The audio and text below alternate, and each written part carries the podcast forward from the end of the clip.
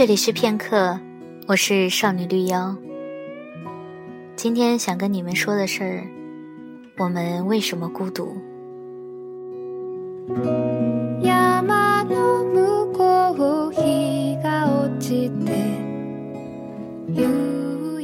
每每说到孤独这个词儿，总会想起很多年前在云南看到过的一个情景。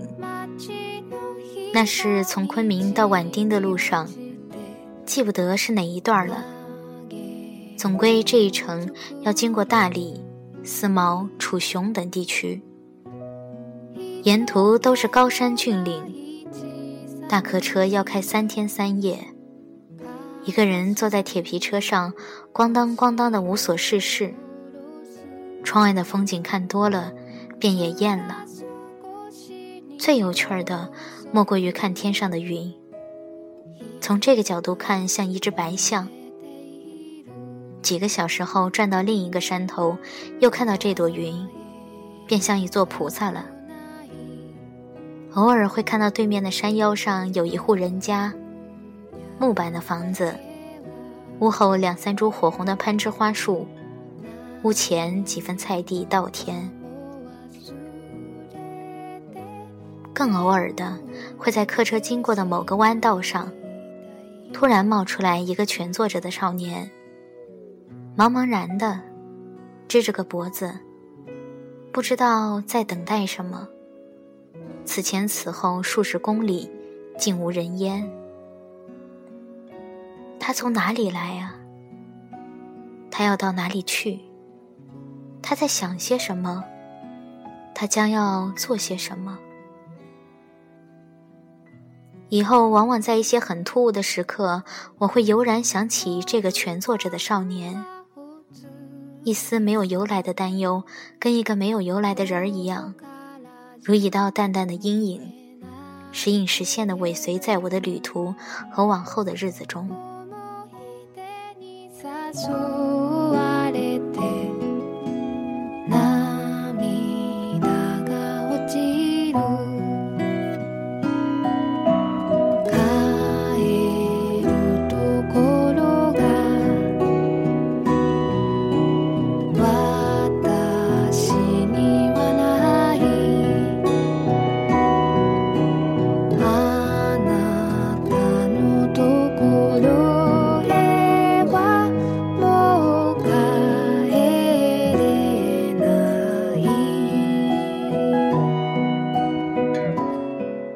三十岁之前的某一段时间，我突然喜欢上了热闹的迪厅。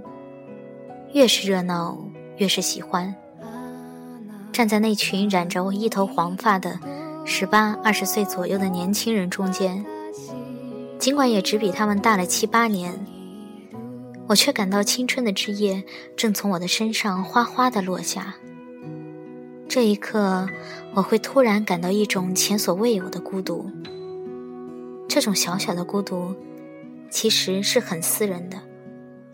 其实与别人无关，与生活无关，与哲学的孤独和历史的孤独都无关的。它仅仅是一种偶尔会发作的病。在变幻的灯光、迷离的人影中，在摇滚乐的惊涛骇浪中，人如一叶孤舟，摇摇晃晃地飘向一个离现实如此遥远的彼岸。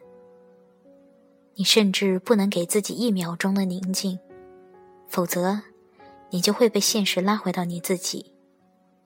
正是在这样的一刻，我才刻骨的感受到，人为什么总是在音乐中显得那么脆弱和易感。在这个现代的都市中，我们的孤独只因为我们彼此敌视，互怀戒心。只因为对自己的生存状态是那么的恍惚和恐慌。摇滚并不能拯救什么，它只是让你忘却和逃避，在乐尽人散之后，摇滚所剩下的，便只是一堆茫茫无边的孤原，如同那个安徒生童话中的小女孩。她划光了最后一根火柴，风越来越大了，雪淹没了整个城市。但上帝还没有来。传染到我的生活中，便是超乎寻常的激越，以及短暂激越后的沮丧。我的文章偏要如骨刺一般梗在某些人喉间，让他们难受。在那个时期所写下的文字，无一不浸染上了这份偏执和淡淡的哀伤。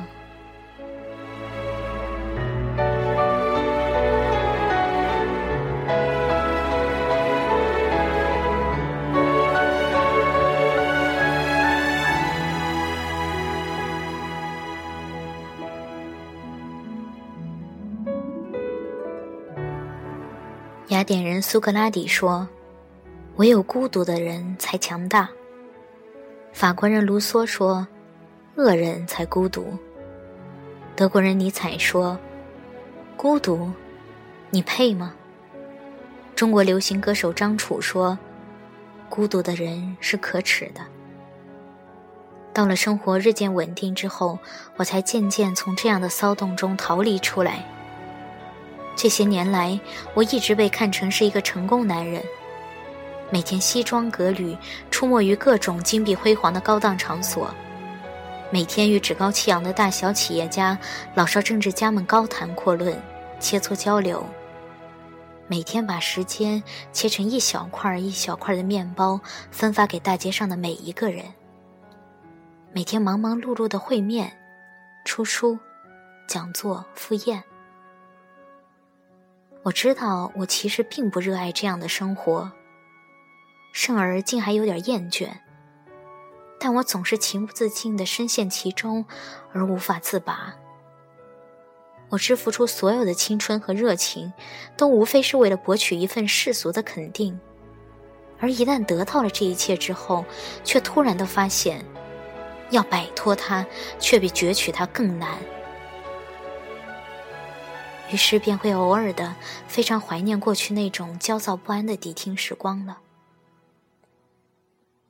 然而，我又隐约的知晓，青春的孤独、成年的孤独、中年乃至老年的孤独，都是一些症状不同的疾病。每一个年龄段的人们都有着各自的孤独。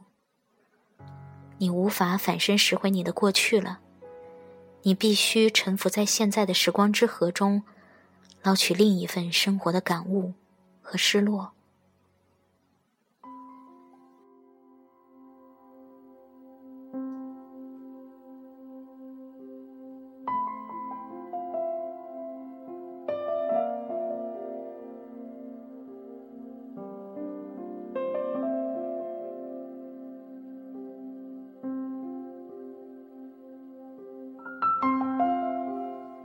我想，现在这样的时候，或许是中国自五四以来道德界最孤独的时代。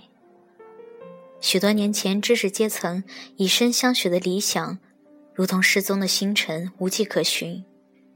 在一个时时处处以金钱来衡量存在价值的大商业时代，当我们把双手举过头顶，当南回归线的阳光直射我们的双眼。当暧昧的都市气息如亚热带的青藤般缠绕住我们，在这样的时刻，我们所谓的孤独，竟会显得那么的做作和矫情。就如同我此刻在电脑前漫无目的的打下这些汉字一样，其实我的内心却不清楚，到底要向谁倾诉一些什么。我真的。并不十分的知道，我们为什么孤独。此刻，我正坐在大运河畔的一幢二十九层高的写字楼里写字。暮月下的晚风在都市的高空中飘摇而过，在并不严密的窗户上击打出一声声微微的呼啸。窗外夜灯如蛇，蜿蜒百里。沉睡中的都市如一头孤独的怪兽，身后是喧嚣红火的城市，眼前通往孤独的小道上正大雪弥漫。的确，所有喧嚣的事物，包括喧嚣的人生，都是很孤独的，无非我们并不感知。